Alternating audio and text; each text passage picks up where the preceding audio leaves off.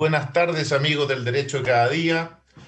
Ya bastante entrado el mes de marzo, iniciadas las actividades de todos nosotros, más, más allá de lo, de lo complicado que ha sido, ¿no? El tema de la cuarentena. ¿Cuántas, cuántas, Máster, ayúdenme usted, cuántas comunas tenemos con fase 1 en Santiago?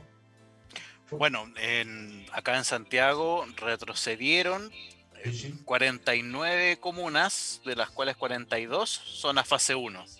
Bueno, imagínense, imagínense. ¿ah?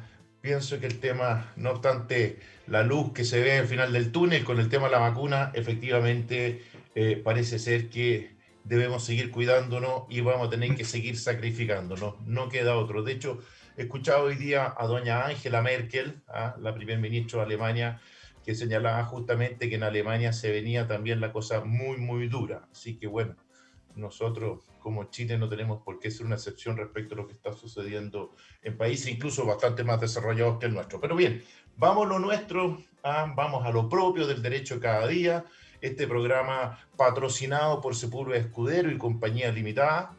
Y hoy día precisamente nos, nos acompañan dos integrantes, eh, figuras habituales, panelistas, el abogado Claudio Escudero y el querido licenciado Gustavo Adolfo Alvarado. ¿Cómo están, Claudio y Gustavo? Muy buenas tardes, Marco Antonio. Muy buenas tardes a nuestros queridos oyentes. Como podrán ver, Marco Antonio está transmitiendo desde Alaska, porque es la única persona con 30 grados de calor en la ciudad que tiene poterón. Así. Que, cuéntanos cómo es la vida allá. Sí, sí, sí, sí osos por allá, etcétera. Sí, sí, osos polares, osos polares, ¿no? Osos polares. Y algunas alguna focas, algunas focas, ¿o no? ¿Ah? Creo que, ah, una foca creo que es un delantero que trae Colo Colo. Dicen la foca. Ah, no vamos a hablar de fútbol porque en realidad este es un programa de derecho. sí, sí, sí. vamos a hablar de fútbol. Además que tú, tú, tienes cuatro poderosas razones para callar, ¿no? Sí, bueno. ¿Se dan cuenta del bullying que le hacen a uno de los panelistas? A panelistas principales. Mira, Marco Antonio, que puede haber un, combo por ahí. ¿ah? Oye, entonces, bueno, ponga, pongamos la pelota contra el piso y en términos futbolísticos y saludemos a Gustavo, que tengo entendido que es chuncho, ¿no? Gustavo, o nada que ver. Hola, hola Marco Antonio, hola a nuestros auditores. Buenas tardes, gusto saludarlo y estar acá nuevamente. Y no, no soy de la U. No, no, no, no soy de la U, Marco Antonio. Soy del Colo Colo. Ah. por ese equipo. Bueno, bueno, bueno. Muy bien, muy bien. No me acordaba, Gustavo, tanto tiempo que, que no estaba contigo, ¿ah? No me acordaba que tú eras colocolina. Ahora entiendo esa dupla, ¿no? Esa dupla de escudero a Gustavo Alvarado, ¿no? como Saldía Falcón. claro, claro, exactamente. bueno, hoy día vamos a hablar de un tema que a mí me parece muy relevante y con mayor razón me imagino que lo es para Claudio y para Gustavo, que es eh, o, que son, perdón, los derechos fundamentales de los trabajadores y su protección. Creo que es un tema extraordinariamente relevante, bastante desconocido, pero tanto Claudio como Gustavo son especialistas en esta materia, porque justamente eh, su especialidad o una de sus especialidades es justamente el área laboral. Claudio, ¿por dónde empezamos? Mira, este programa fue eh, pedido por Miguel Espinosa. Justamente él, pidió este Muy interesado en las palabras de Claudio. Claro. El máster el máster ah. pidió que tocáramos este tema porque él siente afectado algunos derechos. Espero que Dani lo esté escuchando este programa. Eh, espero que la próxima sea las injurias y calumnias, ¿ah? porque estoy muy interesado en ese también.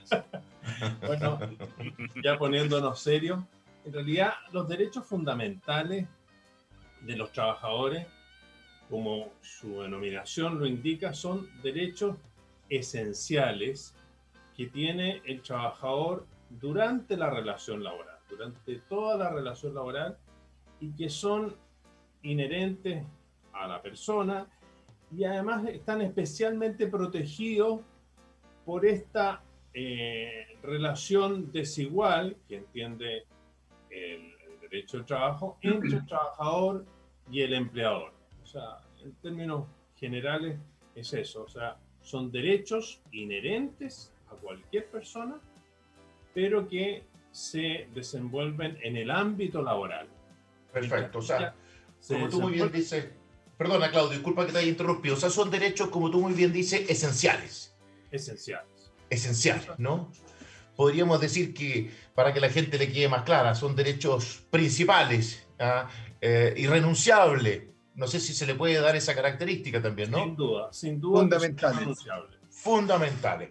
Ahora, Gu- Gustavo y y Claudio, Gustavo, um, ¿estos derechos aparecen enumerados, mencionados en algún texto o, o- o se extraen por la jurisprudencia, por la doctrina, etcétera? ¿Qué, qué nos- qué nos pueden contar Gustavo y Claudio respecto Sí. de esto? A ver, en en primer lugar, señalar que si no es que todos, la gran mayoría de los derechos de los trabajadores eh, constan o están plasmados en nuestra Constitución Política de la República, como, como, como nuestra Carta Magna, ¿no? Entonces, ahí en la Constitución ya tenemos una enumeración de derechos inherentes a toda persona, como, Ya. como primer punto, ¿no? Ya, Ahora, ya. no obstante a eso, el Código del Trabajo también, haciendo suyos muchos de estos derechos eh, que todos nosotros por ser personas inherentes al ser humano los tenemos, los recoge, no de manera, no de manera eh, sistemática, ¿no?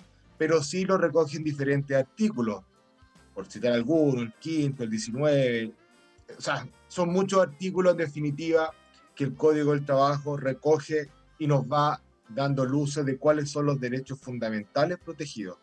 Y ojo, no olvidemos que el Código del Trabajo, como norma jurídica, es una norma eminentemente protectora. Entonces, en su concepción nace como, un, como una ley, dicho correctamente, ¿no?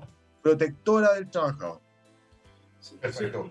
Complementando lo que dice eh, Gustavo, hay, hay normas que son bastante elocuentes en la protección al trabajador y en sus derechos fundamentales. Por ejemplo, el artículo 2 en materia de no discriminación, el artículo 485 que enumera ciertos derechos, menciona ciertos derechos fundamentales, por decir, eh, derecho a la vida, la integridad física y psíquica, el derecho a, a la privacidad, el derecho a la honra, eh, el derecho a la libertad de opinión sin censura previa, el, o sea, el derecho a la inviolabilidad de toda forma de comunicación privada, el, el- el- dentro de ello el acoso sexual, toda esa materia, la, la garantía de indemnidad.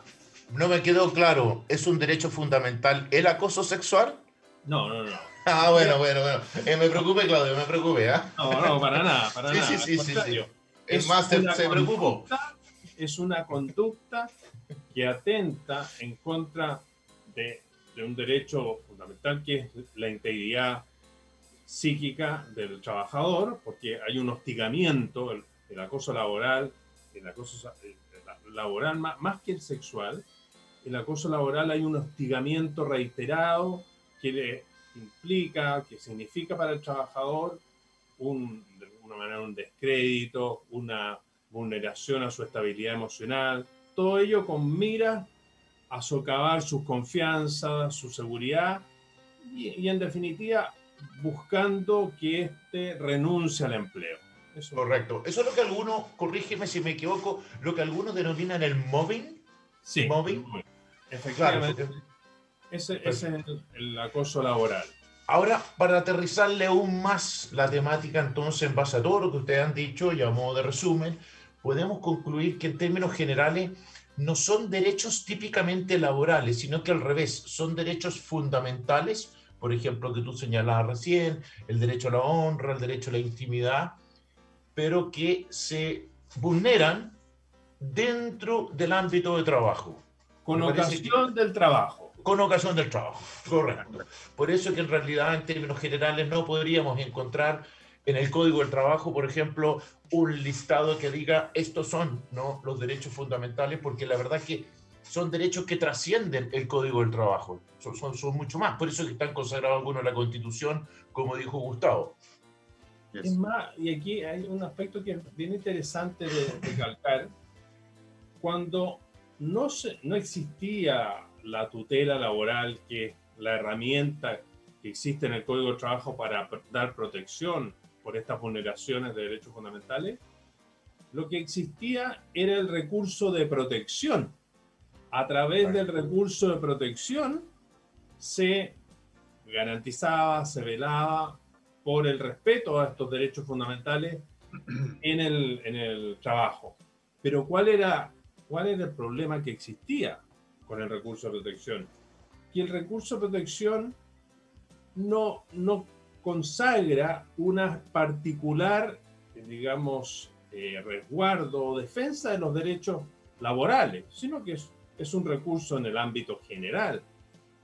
Y, y, eso, por ser un recurso en el ámbito general, no establecía, que es muy importante, no establecía un estándar probatorio diferente al contexto general. Entonces, en el marco de un recurso de protección, era muy difícil que el trabajador lograra acreditar la existencia de una vulneración de derechos fundamentales. Porque el estándar de prueba era muy elevado. Y eso vino a variar con la consagración de la tutela laboral ya dentro del Código del Trabajo. Ok, quedó bastante claro. Gustavo, ¿tú quieres agregar algo a lo que está comentando Claudio para, entrar luego en materias más específicas? ¿Quieres redondear algo? Sí, un pequeño comentario para efecto de complementarnos la idea que venimos diciendo que los derechos están en su mayoría, ¿cierto? Si no es que todos, como dije, en la Constitución, porque esto son, trasciende cualquier institución jurídica del derecho, pero, pero sí quizás destacar algunos que son específicos en materia laboral, algunos derechos específicos, eh, y que por consiguiente no están en la Constitución explícitamente, pero sí están en el Código del Trabajo, como por ejemplo, hay un derecho muy interesante, que es el derecho a la indemnidad, ¿no? Ahí tenemos un primero, un derecho... ¿Qué es lo que es eso? ¿Qué es lo que es eso? Perdón, porque eso eh, eh, es fácil que, que quien nos está escuchando no entienda lo que significa eso. Sí. Correcto. A ver, cuando un trabajador denuncia a, su empleador, esto en palabras muy simples, ¿no? Un trabajador denuncia a su empleador por diferentes irregularidades, ¿no? Pueden ser irregularidades que le afectan a él o a la empresa en general o a sus compañeros de trabajo. Va a la inspección, denuncia y a propósito de esa denuncia, la inspección del trabajo, eh, en un caso de un ejemplo, podría imponerle una multa a pagar, ¿cierto? Y el empleador, bueno, quedó con, podríamos decir, atravesado con este, con este trabajador, ¿cierto? Molesto por haberlo acusado, y como en un acto de represalia, se ocupa esa palabra, como un pseudo de represalia, lo despiden, le, le, imponen carta de amonestación, le llaman la atención, en definitiva, a propósito de un legítimo derecho de denunciar una irregularidad, mi empleador toma una represalia hacia mi persona como trabajador en definitiva, no tan solo me puede despedir, pues si no puede hacerme el trabajo un poco desagradable. Lo que decía Claudio. Lo que decía Claudio. Mobbing, por ejemplo. Eso en definitiva es un derecho que es propio de materia laboral, que no está en la Constitución, que es la indemnidad, y otros relacionados con la práctica antisindical y cosas, pero, pero esa era mi acotación, ¿no? Me imagino que la expresión indemnidad debe venir de la palabra indemne, ¿no? Así es. ¿Ah? Ahí se entiende, porque eh, la verdad que primera vez que escuchaba, Claudio y Gustavo, la palabra indemnidad. ¿ah? Es una palabra hasta difícil de pronunciarla a veces, ¿no? Indemnidad.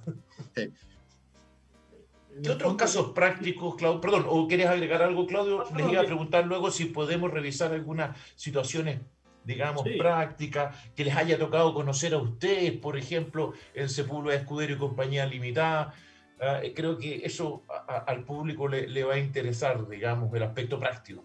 Sí, no, lo que pasa es que lo, que decía Gustavo, tiene gran aplicación en la tutela laboral para proteger esta garantía de indemnidad. O sea, muchas veces, como bien decía Gustavo, el trabajador con motivo de denuncia ante la inspección del trabajo, etcétera, o reclamos en general, sufre represalias y, para evitar esas represalias está eh, esta, esta herramienta de la tutela laboral que permite justamente dejar sin efecto esa situación y en el caso que eso implique el despido, sancionarla como corresponde.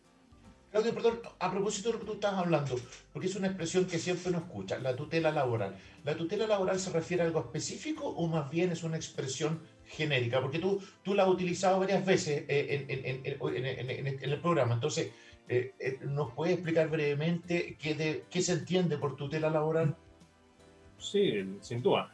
A ver, la tutela laboral es el procedimiento que establece el Código del Trabajo para conocer y sancionar judicialmente abusos o vulneración de derechos fundamentales. Perfecto, perfecto. Es el mismo, está, este procedimiento es el mismo procedimiento eh, general con algunas modificaciones. O sea, no es un procedimiento distinto, sino que el mismo procedimiento general laboral con audiencia preparatoria, audiencia de juicio o sentencia, pero con algunas modificaciones particulares. Correcto. Oye, Gustavo, uh, ¿alguna, ¿algún caso que nos, nos, puedan contar? A ver, a ver, se me viene a la mente, pero todo, a ver, ocurre que la tutela, como dice no, no, tiene para que, no tiene para quedar nombres, pues. No, no, está bien. La tutela, si bien es cierto, es una herramienta muy importante que, que consagra el Código del Trabajo para nosotros los trabajadores, eh, debemos reconocer, y Claudio va, va, va, a estar muy de acuerdo conmigo, en que hoy por hoy es una institución que se está ocupando, utilizando muchas veces de manera injusta o tendenciosa por los trabajadores, ¿no?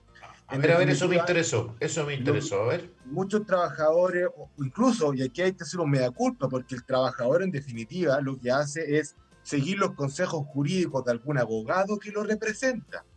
Entonces, hay mucho, mucho en el ejercicio de la profesión, abogados y también, bueno, los trabajadores, que intentan configurar vulneraciones donde no las hay. ¿Por qué? Porque en definitiva, como es un, es un procedimiento que busca castigar una conducta que es sumamente prohibida por la ley, o sea, nadie quiere que se vulneren tus derechos, por lo tanto, le da un tratamiento especial el legislador, impone multas específicas, etcétera, y muchas personas buscan o utilizan esta herramienta jurídica de la tutela en casos que realmente no, no lo son. Dicho de otra forma, intentan fabricar casos eh, en, abierto abuso, ¿no? Pasándose varios pueblos, como hay un dicho que está de moda ahora, ¿no? Sí, sí, sí, claro, claro. es, como, Falcone, es como Falcón, de Colo Colo, ¿no? Sí. Entonces, no, pero ese, ese, no, se no, no es que se le haya pasado a los pueblos, Ah, se pasó como dos países completos. Ahora, ahora, fuera de broma, el problema que conlleva esto, que lo que ocurre es que con la práctica sistematizada, indiscriminada de estas instituciones, lo que pasa es que luego se echan a perder, ya no cumplen su real objetivo. Es decir, los, jueces... Los jueces sí, es como si hacemos un símil en materia civil con el precario, que vino a suplir varias cosas y hoy por hoy no tiene ninguna aplicación casi, ¿no? Entonces la tutela puede que de aquí en unos años más los jueces la vean con otra cara, no le tomen la importancia que realmente es. No, sé, estoy, suponiendo, quizás me equivoque. Sí, sí, buen punto.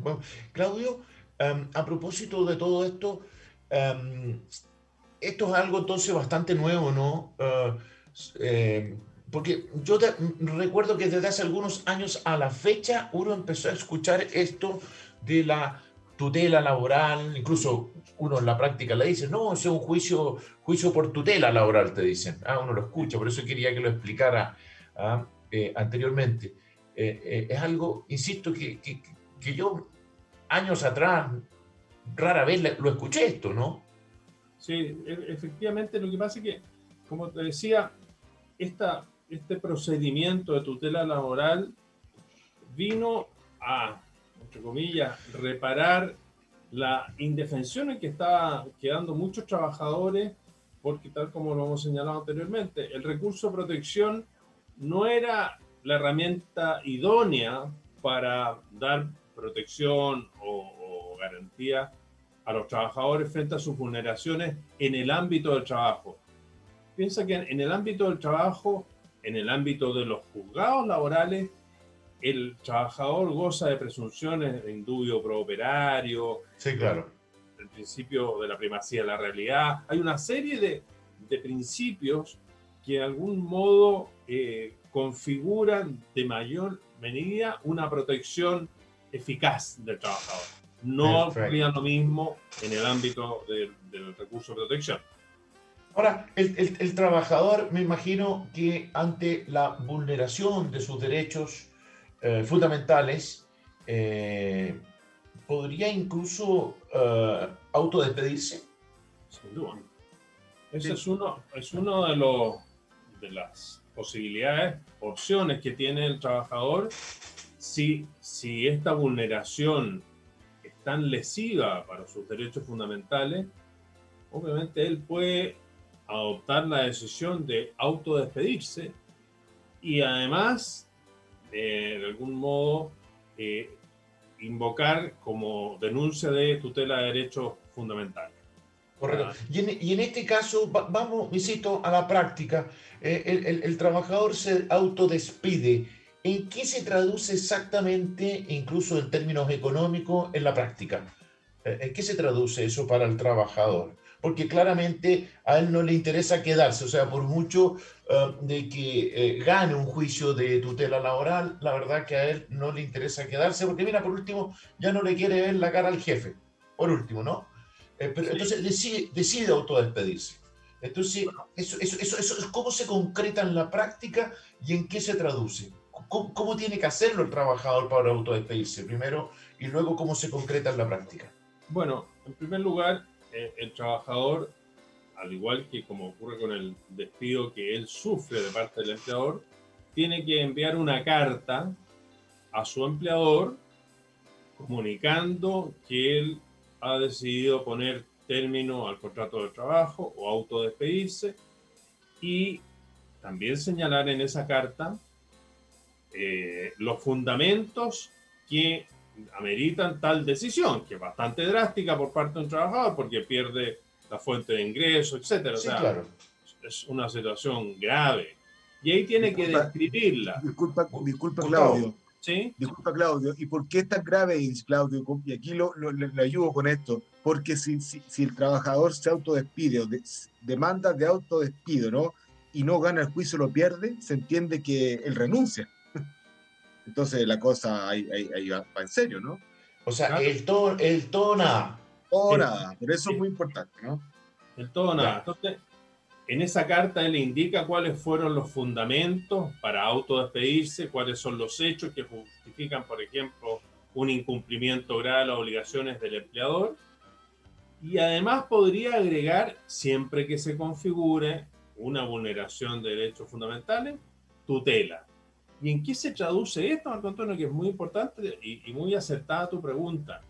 Porque tú sabes que a propósito de los despidos hay una serie de indemnizaciones por eh, años de servicio, por falta de aviso previo, hay recargos que impone el, el Código del Trabajo en caso que el despido esté mal señalado o efectuado.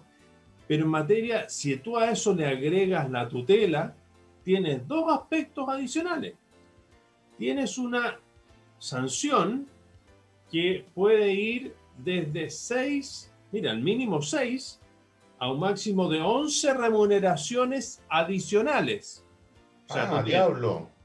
Entonces tú tienes indemnización por años de servicio, indemnización por falta de aviso previo, recargo, esta sanción que va de 6, o sea, el mínimo 6, a 11 remuneraciones adicionales y además puedes demandar el daño moral.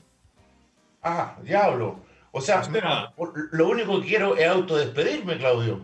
Ah, Bueno, Pero tendría que ser por vulneración de derechos fundamentales. Sí, pues Bueno, ustedes, me, ustedes me vuelven loco. güey. por eso te comentaba, Claudio, Porque eso tiene origen, ¿eh? Por eso te comentaba que hay muchos trabajadores que, que- que- que utilizan mucho esto, ¿no? Porque en definitiva pueden sumar muchos ítems que, que en un procedimiento ordinario o monitorio no, no existen. Y hey, los tipos se di- apuntan bien alto con las indemnizaciones. Entonces, eso es un poquito lo que pasa con el- Bueno, interesante el tema. Entonces nuestros auditores ya saben. ¿ah? No les digo que se autodespidan, pero efectivamente si sufren infracción a sus derechos fundamentales, ya saben ahí que pueden hablar con Claudio Escudero o con don Gustavo Alvarado. La verdad que me, me, me ha impresionado bastante lo, lo que me, lo- me contaban ustedes, ¿no? Porque la verdad que la indemnización puede llegar a ser bastante importante. Entre daño moral, eh, eh, infracción a derechos fundamentales, autodespido justificado, o sea, ahí puede haber una suma de dinero bastante interesante. Sí, Por supuesto, sí. Bien, ahora, eh, si usted fuera tan amable, Master, antes que vayamos a, a la tanda de comerciales de la radio, ¿usted podría darle a los auditores el WhatsApp por si les interesa eh, hacernos preguntas, Master? Sin ningún problema. El número es el más 569 87 28 96 06. Lo vamos a Repítalo, repetir. por favor, porque El parece- más 569 87 28 96 06. Ahí nos puede enviar todas sus consultas y preguntas acá a Radio Hoy. Mire, yo llevo casi un año y medio al aire y todavía no me logro aprender el WhatsApp, ¿ah? Porque parece así como a número telefónico de la Unión Soviética, así cada vez está más extenso, ¿no? Cada vez más largo el teléfono. El ¿ah? Sputnik, el teléfono El Sputnik. Sputnik, claro, exactamente. Ah, exactamente. Ah, el- sí, menos mal que dijo Sputnik y no Putin, ¿no? Eh, no, no, no. este nuevo horario No, pero sí, ese, el presidente de Rusia, ¿ah? Vladimir Putin. Claro, era el teléfono de Putin. el teléfono Putin, ¿no? Claro. Bueno, eh, Claudio, Gustavo, eh, ya que nos estamos acercando, les reitero, a, a esta tanda, nos quedan un- unos segundos, a- algo que redondear para poder luego eh, cambiar un poco a otras materias relacionadas en la segunda parte del programa. Mira, hay, hay, yo creo que la segunda parte del programa deberíamos ver casos específicos para Sí, ilustrar a nuestros auditores sobre en, en qué escenarios podría configurarse una vulneración de derechos fundamentales. justamente eso es lo que yo quiero, que ustedes les cuenten sin dar nombres, evidentemente, casos que les ha tocado conocer a ustedes en su vida profesional, en Sepúlveda Escudero y compañía eh, limitada. Master, eh, ¿vamos a comerciales o, o estamos adelantados? Se nos perdió el máster. Se nos perdió. Está celebrando la Supercopa, parece. Sí, sí, sí, sí. Bueno, pero no invita. Ya lo dijimos, no invita. ¿Ah? Bueno, Mi, don Miguel Gallina y eso. Bueno, claro. exactamente. Gustavo, Sí. ¿Estás ahí? Ah, no, es que no te veía, disculpa, no te veía, Gustavo. ¿Ah? ¿Puedes hacernos algún adelanto de algo? De- dejarlo como una suerte de aperitivo para la segunda parte del Eh, programa? A ver, Sin dar nombre, acuérdese, ¿ah? porque después, después lo- lo- lo- los auditores van a decir que nos guardamos el secreto profesional. a ver, tenemos varios casos ahí bien entretenidos, yo creo, con Claudio, ¿no? Sí. Eh, a ver, una vulneración de derechos. No sé si a ti, Claudio, si te ocurre alguno, pero, A ver, pero A propósito, no, má- más, que eh, vulneración, por ejemplo, en el, en el uso del famoso eh, teléfono de la empresa, ¿Correcto? que se le entrega a un trabajador justamente para uso de la empresa, y este trabajador eh, arguye que durante periodos que no son de trabajo le llegan eh, eh, mensajes, que en el fondo, y eso, mensajes fuera de horario y jornada laboral, lo están de alguna manera afectando psicológicamente y le produce una depresión, etcétera, etcétera. Esos, esos aspectos se, se han dado y, hemos tenido que asumir la defensa, en ese caso del empleador, frente a, situaciones como esa que se han denunciado. Bien, bueno, a, vuelta, a vuelta de comerciales entonces nos, nos avisa eh, el máster ahora parece que despertó, se nos había quedado dormido el máster. ¿ah? Eh, claro, claro. Eh, Ví- Víctor Tango Romeo se quedó dormido. Bueno, bueno, máster, vamos comerciales. Ah, de algo tiene que vivir la radio, ¿no? Claro, por supuesto. Bien, para aclararle en primer lugar a nuestros auditores por qué eh, se produjo ese silencio cuando llamamos al máster, claro. ah, justamente fue un problema técnico y por eso no aparecía. ah, Se había caído internet. Así es que para que los auditores entiendan por qué se produjo ¿no? Eh, ese silencio. ah, Víctor los- Tango Romeo. Exactamente. no vamos a decir Exactamente, más detalles. exactamente. Sí, no diga más detalles. No, no, Bueno. Cla- bueno, Claudio y Gustavo, eh, estamos ya en la parte más entretenida, por así decir, que son casos prácticos, a pesar que Gustavo ahí estaba medio desmemoriado, ¿no? Pero yo, yo voy a ayudar a Gustavo a, a traer cosas a la memoria. Yo no sé si es correcto o incorrecto, eso sí, ustedes me corregirán. Eh, los famosos, yo me acuerdo que en alguna oportunidad en la oficina hubo que analizar todo el tema de las cámaras, las cámaras eh, en los recintos laborales. Eh, o, o estoy equivocado, Gustavo Claudio? Claro, la consulta que se generaba, que se generó importante en algún minuto, fue justamente cuando se puso en marcha el teletrabajo. Entonces, la pregunta que había en el colectivo era, bueno, por una parte mi jefe me pide que esté conectado casi todo el día, y por otra parte yo discuto que eso sea correcto, dicen- decían los trabajadores. En definitiva, ¿cuánto es el tiempo máximo que yo debo estar conectado a la cámara? Y ahí incluso hasta la dirección del trabajo eh, emitió un dictamen aclarando esa situación, porque efectivamente eh, mantener un trabajador todo el día casi conectado para corroborar, porque el empleador quería corroborar que estuviera en la casa y no estuviera en el mall o en el supermercado, eh, ahí le dijeron, claro, eso es una conducta que vulneraba el derecho de los trabajadores, la intimidad, la privacidad. Correcto. Pero también, Claudio, eh, eh, eh, es cierto lo que señala Gustavo y, y también recuerdo que esa consulta se hizo. Pero Sí. alguna vez a ustedes les tocó un caso Sí. que decía relación con las cámaras adentro de la empresa, en, lo- en el lugar de trabajo, en el fondo. No, no estoy hablando la- de la... No, no me refiero ya a la cámara del teletrabajo, sino las cámaras dentro del recinto. Sí, efectivamente. ¿Sabe dónde no- nos tocó a propósito de, eh, nosotros asesoramos mucho a comunidades de edificios y en los edificios, a propósito de el, el derecho que tiene el, el empleador, en este caso la comunidad, para velar por la seguridad, por el ingreso de terceros a, a la comunidad, etcétera, del edificio.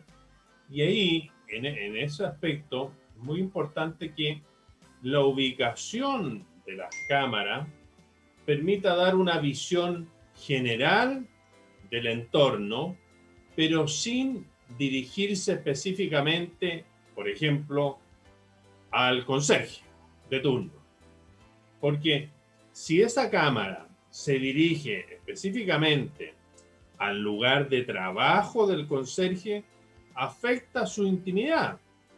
Está afectando, de alguna manera, el conserje no podría ni rascarse la oreja porque estaría siendo observado, etcétera. Entonces, toda e- esa circunstancia, eh, de alguna manera, afecta su derecho a intimidad. En cambio, no así si, si esa cámara está orientada para, eh, digamos, mostrar al conserje en, en un contexto general, pero también toda la conserjería, el hall de entrada al edificio, etc. A ese aspecto apunta. Por ejemplo, otro relacionado con lo mismo. Imaginemos que un, un empleador con este afán de seguridad, etcétera, pusiera eh, cámaras en los baños, en los Sí, claro. vestidores, donde se cambian los trabajadores. Eso ya sería bajo el pretexto de, de brindar seguridad a la empresa, estaríamos sin duda violentando el derecho a intimidad de los trabajadores en esas circunstancias. Otra pregunta. eh, eh, ¿Podría también configurar una causal como la que ustedes están señalando, el que yo tenga acceso al correo electrónico de mi trabajador? Muy buena pregunta. Gustavo, por favor, adelante. Sí. Yo creo que sí, una buena pregunta y muy atingente y que está ocurriendo mucho además hoy día. Eh, entonces, claro, ahí lo que se vería vulnerado, como primer, respondiendo a tu pregunta, es el, es el derecho a que no, no puede ser eh, violentado o el empleador no se puede inviscuir en, de forma alguna en mis comunicaciones privadas. en mi, en mi correo electrónico, en mi teléfono. Dicho de otra forma, eh, y, y respondiendo a tu pregunta, a mí me parece que sí, hay algunos empleadores que tienen en definitiva un concepto errado de poder revisar el computador, el teléfono de los trabajadores en circunstancias que eso no les está permitido. No se puede revisar tu, correspon- tu correo electrónico. Eso es parte de tu intimidad, parte de tu, de tu, de tu Esfera más, más sensible. digamos. correcto. Comunicación privada, o sea, todo lo que sea comunicación privada, y me acordé la palabra exacta, la comunicación privada no puede ser violada en ningún punto de vista, ni siquiera puede tener acceso a tu WhatsApp. Pero, pero ahí, Gustavo y Marco Antonio, se produce una discusión bastante interesante porque, ¿qué es lo que ocurre? A ver, todo tiene un límite. Si el trabajador tiene una casilla de correo institucional y en esa casilla él además, digamos, incorpora o tiene comunicaciones, correos, etcétera, de orden privado, ahí como que la esfera de, ¿cómo se privacidad es él el que, el trabajador, quien está haciendo, a mi juicio, un mal uso de esa casilla institucional o de la empresa para unos efectos que no son relacionados con el trabajo. Entonces, en ese ámbito también el trabajador podría estar incumpliendo su contrato. Ya, y ahí cómo lo podría hacer, eh, por lo tanto, para entender, porque de verdad que es interesante la, la- la- la discusión, ¿no? Por un lado, como dice Gustavo, eh, eh, no, él tiene derecho a esa esfera de intimidad, ¿no? Eh, pero por otro lado, eh, claro, yo en el computador puedo hacer muchas cosas, ¿no? Puedo estar usando un correo Gmail, por poner un ejemplo, ¿no? Pero parece ser entonces, por lo que tú dices, si él está utilizando el correo institucional, parece ser que esto eh, cambia un poco de, de riel, ¿no? Claro, porque es, es un, un correo que está asignado al trabajador dentro del ámbito de la empresa, dentro del ámbito del trabajo y para efectos laborales. De Correcto. manera, y, y- y justamente porque en ese contexto los ejecutivos y demás miembros de la empresa pueden tener acceso a él y pueden revisarlo, con miras Ahora, a el funcionamiento de la empresa. Yo creo que, que- que el ejemplo que pone Claudio, creo que es como que yo pongo, son diametralmente opuestos, pero ambos son muy claros, ¿no? Por una parte, si tú ocupas el correo institucional, no hay duda alguna de que tu empleador puede tener acceso a ello. Es más, incluso el técnico de, la- de- de computación tiene que entrar en algún minuto a ese computador, a ese sistema para repararlo, etcétera. O para Y cuando el respaldarlo. com- Y cuando el computador y el WhatsApp, el teléfono es tuyo, no hay problema. Ahora, yo creo que el problema se genera cuando los elementos como el notebook o el aparato celular es proporcionado de- por la empresa, dicho de otra forma, es de propiedad de la empresa y se lo asignan a un trabajador. Ahí está el problema. Entonces, ¿qué pasa si ese trabajador eh, descarga la aplicación de Gmail, por ejemplo, en el, no, en el notebook de la empresa? Por lo tanto, no abre el correo corporativo solamente, sino también su Gmail. La pregunta es, si el computador es de la empresa, ¿puede el empleador entrar a su Gmail? Ahí está la pelea, ¿no? Ahí está la discusión. Claro. Y ahí yo sostengo que aún así no puede. No puede. ¿Y tú, Claudio, sostienes lo mismo? Lo que pasa es que yo, yo soy, en el fondo, yo tomaría una, una providencia anterior. En el contrato de trabajo, al momento de asignarle alguna herramienta como computador, como teléfono celular, restringiría el uso para fines únicamente laborales del trabajo y excluiría y sancionaría su mal uso en labores particulares. Eso en definitiva también significaría facultar el acceso al empleador a ese notebook, digamos. Efectivamente. Claro, porque el, o si no, el, empleador no tendría cómo percatarse, ¿no? De que se está haciendo el uso indebido. Y otro caso que se da, pero que es distinto. Por ejemplo, ¿qué pasa si a través de estas redes sociales, no sé, Twitter, eh, Instagram, un trabajador pone trabajo, por ejemplo, en la empresa Los Tres Chanchitos y mi jefe, don fulano de tal, es un desgraciado. Claro. ¿Qué opinas ahí, Marco Antonio? Ahora te devolvemos a ti la pregunta. o sea, muera el roto que sabe, decís tú. Claro, una cosa así. O sea, él publica, pero discúlpame lo que no entendí, en un computador que de la empresa, ¿no? Sí, en un computador de la empresa o en un teléfono que le asignó la empresa, a través de Twitter, a través de Instagram. Yo trabajo en la empresa tanto, tanto, y mi jefe, don fulano tal, es un desgraciado. Bueno, yo sinceramente creo que hay un mal uso, o sea, yo no soy laboralista, pero, pero por una cuestión de criterio creo, que hay un mal uso y, más, y más encima con ánimos injuriandi, ¿no? Por lo tanto, incluso esto podría exceder el ámbito laboral, ¿no? Podría exceder el ámbito laboral. Tiene muy buen criterio jurídico, Marco Antonio, y con un adicional, que estas redes sociales son abiertas al público en general. Entonces ahí el trabajador no podría decir, mire, si me excluyeron en mi vida privada. Él está haciendo una publicación de la cual puede enterarse el empleador por otros medios, a través de otras personas, y si a mi juicio, a raíz de ello, tomara la decisión de desvincularlo, no incurriría, eh, a mi juicio, en vulneración de derechos fundamentales. O sea, estaría bien despedido en el fondo. Estaría bien despedido. Perfecto. Fí- Fíjense ustedes que um, justamente el día jueves pasado, la- el jueves de la semana pasada, a propósito de todo el teletrabajo, hablaba con el gerente general de una importante empresa.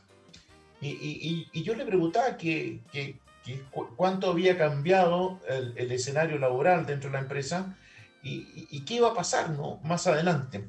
Y fíjate que él me dijo algo que me hizo reflexionar mucho en relación a lo que ustedes están contando. Porque me dijo, mira, es cierto, em, el teletrabajo se ha impuesto más por necesidad eh, y, y- y con carácter de urgencia, pero nosotros la empresa no estamos del todo claros si nos gustaría eh, seguir 100% con el teletrabajo porque estamos convencidos de que muchos empleados les sac- sacarían la vuelta. Eh, estarían enfrentados a un montón de distracciones, que salir a tomarse un cafecito, que ir a la plaza, que ir aquí, que ir allá. Y- y- y lo encontré razonable porque en definitiva el empresario va a tener ese problema, ¿no? Saber, el empleador más que el empresario, el empleador va a tener el problema de saber si efectivamente el trabajador está trabajando. Salvo que se establezcan eh, ciertos parámetros, ciertas medidas, ciertos estándares, ¿no? De fiscalización. Sí, sí, sí, sí. O sea, entonces ahí va a haber algo que quizás va a pugnar con estos derechos fundamentales. Sí, Yo creo que el mensaje de fondo es entender, ¿no? Entender que los derechos de los trabajadores no deben mirarse solo de ese punto de vista, sino que como todo derecho, hay derechos y obligaciones que son recíprocas. En el ejemplo de Claudio, en ese caso el trabajador se olvida que él como trabajador también tiene obligaciones que cumplir y una de ellas es respetar a a- a la empresa, respetar a sus superiores, respetar. Entonces, muchas veces son entendidos estos estos derechos solo en favor del trabajador y como que en definitiva él no tiene que entregar nada a cambio. Y eso no es así. Entonces, pero yo creo que una discusión de sociedad, Marco Antonio, eh, si es que las personas van o no van a cumplir el teletrabajo, yo creo que los países desarrollados funciona bien. En, en Dinamarca trabajan y se van a la hora que terminan su trabajo a conciencia, sean las 9 de la mañana o las 11. Bueno, que son, nosotros somos chilenos, no somos ni daneses ni finlandeses.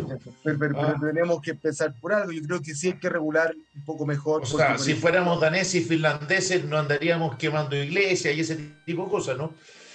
Y, por ejemplo, ¿sabes cuál es el problema del teletrabajo y el control? Se da justamente con las personas que, que no están sujetas a jornada de trabajo, que no tienen horario de trabajo. Por ejemplo, un gerente que va a trabajar en la casa. El empleador no puede fiscalizarlo. Y si lo fiscaliza, no es teletrabajo. No sería trabajo a distancia.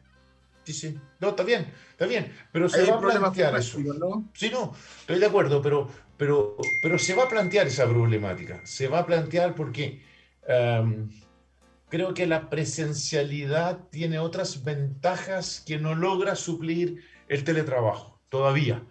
Quizás vamos a marchar, quizás sistemas híbridos, donde va a poder haber una mezcla, pero yo creo que va a ser... Hay reuniones que son mucho más eficientes, curiosamente, de manera presencial que por una plataforma. Eso, eso, eso, eso- sí. eso, claro. eh, eh, entonces, Claro, lo que pasa es que van a disminuir quizás las reuniones presenciales, eh, van a disminuir quizás los viajes de negocio, incluso a otros países, ¿no? Pero hay cosas que la presencialidad no, no, no, no o sea, la presencialidad es irreemplazable, incluso en el ámbito académico. En el ámbito académico... Um, Más se nota.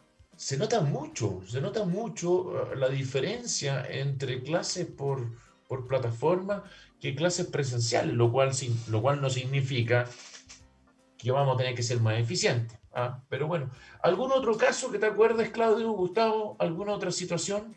Porque creo que han sido, han sido re buenos e ilustrativos los ejemplos que ustedes han puesto, precisamente. ¿Mm? Han sido muy buenos. a, mí me consultó, a mí me consultó una clienta que, que afortunadamente para ella, en definitiva, la situación no meritaba lo que ella creía, ¿no? Ella, ella quería que nosotros demandáramos tutela laboral porque su superior directo, su jefe, era muy amable con ella y de pronto le hacía invitaciones a comer, a tomar un traguito después de trabajar. Es una empresa que sigue trabajando, entonces ellos siguen con ahí con la presencialidad que le gusta a Marco Antonio. Exacto, claro. Entonces, eh, esta, esta, esta, mujer me decía, puta, mira, eh, de verdad que él es muy amable, simpático, pero siento que ya se está pasando a la raya y me está incomodando. Y además sus compañeros de trabajo se daban cuenta como que él la trataba mejor, era como más favorito, una cosa por el estilo. Entonces, bueno, llegó un momento como que ella le dijo al tipo que ya no quería recibir más sus invitaciones, sus cortesías, y parece que él se enojó o, lo dejó hablar. Y ahí es donde ella llega con nosotros a preguntarse que constituía o no una demanda por acoso laboral. Entonces, bueno, y otros antecedentes más, por cierto, que nos hicieron desestimar cualquier tipo de demanda. Entonces, ya, o sea, en ese caso ustedes concluyeron que no se configuraba, ¿no? Eh, eh, la, vulneración de un derecho fundamental. No, ella le dijo, no, no, quiero más tus invitaciones, por favor, comuniquémonos estrictamente al trabajo, y él no se comunicó más con ella, no le habló más. Entonces, no es el tipo, el tipo o entendió el mensaje o, ella lo targiversó, ¿no? Era el jefe, era el jefe. Sí. Ya. Ahora, aquí hay un aspecto que es importante destacar, que no, no, no he mencionado, que la protección de los derechos fundamentales del trabajador impone al propio empleador un deber de cuidado general.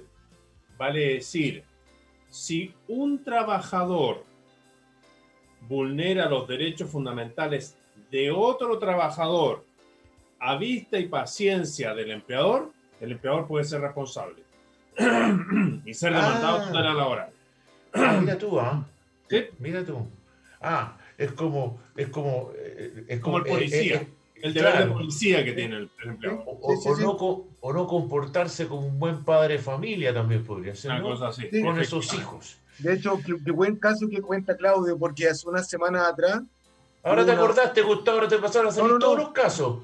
Me acordé de un fallo de la Corte Suprema, una unificación de jurisprudencia, justamente por un mm. caso igual que cuenta Claudio una persona demanda al, al, acosador, a su compañero de trabajo, y en subsidio, eh, perdón, solidariamente, al empleador porque aparentemente no había hecho nada según lo que indica Claudio.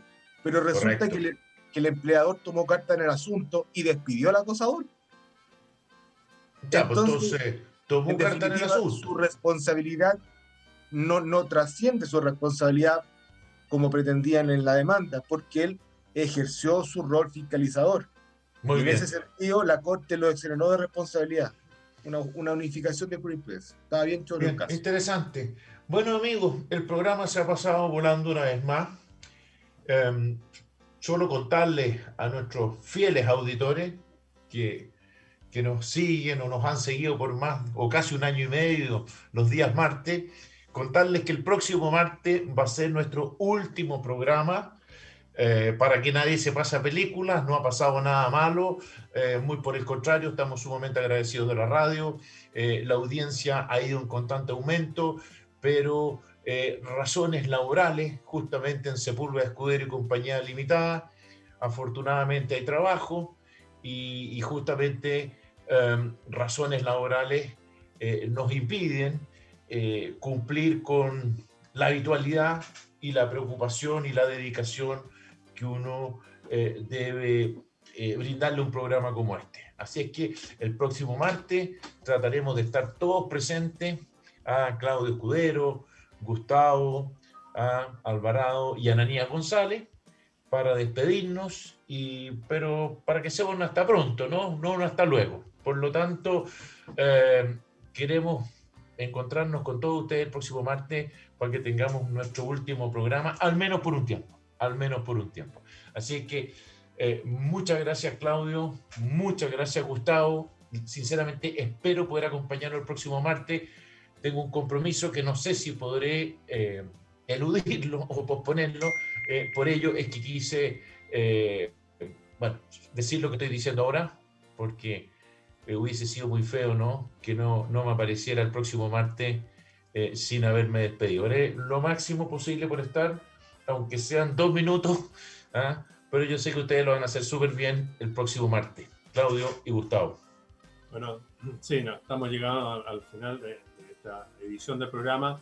Sí, adelantando lo que va a ser. Efectivamente, yo creo que, ha sido una muy buena experiencia. Siempre nos hemos sentido respaldados por la radio, por nuestros auditores que, han ido subiendo en, audiencia. Así que muchas gracias. Y bueno, y nos vemos el próximo eh, martes como como programa El Derecho de Cada Día. Así es, Gustavo. Muchas gracias a todos nuestros auditores nuevamente. Nos vemos día martes y a ver si cabe la posibilidad que algún auditor escriba esta semana en la radio algún temita que podríamos discutir, conversar, alguna duda. Sería interesante. O, último, o, que nos llamen, aunque sea para despedirse. Exactamente. Ah, porque así en una de esas nos tentamos en volver. ¿ah? Bien. Si el único que no ha jugado mala pasada aquí es el Master, ¿no? Él es el que nos juega malas pasadas. ah, él juega malas pasadas. Es el único que él quiere que nos vayamos, ¿no? No. ¿Ah?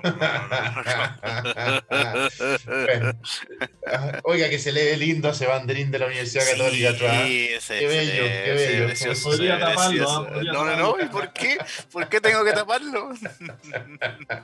bueno, amigo. relación con el trabajo. Estoy en teletrabajo desde mi hogar. Sí, sí, sí, muy bien. Exactamente. Vamos a investigar su correo electrónico, Master, eso sí, ¿eh? Sí, sí. Como hay amenazas acá. Esperamos no sonrojarnos con lo que veamos. Claro, no. puras monas peluchas, como decía mi abuelo. Como mi abuelo decía así. cerrando, muchachos. bueno, bueno, niños. Bueno, nos vemos el próximo martes, si Dios quiere. un abrazo grande. Chao, Master. Chao, Master. Nos va a echar de menos, Master. Usted sí, que nos va a echar de menos. Sí, sí. Chao, Miguel. Un abrazo grande. Un abrazo.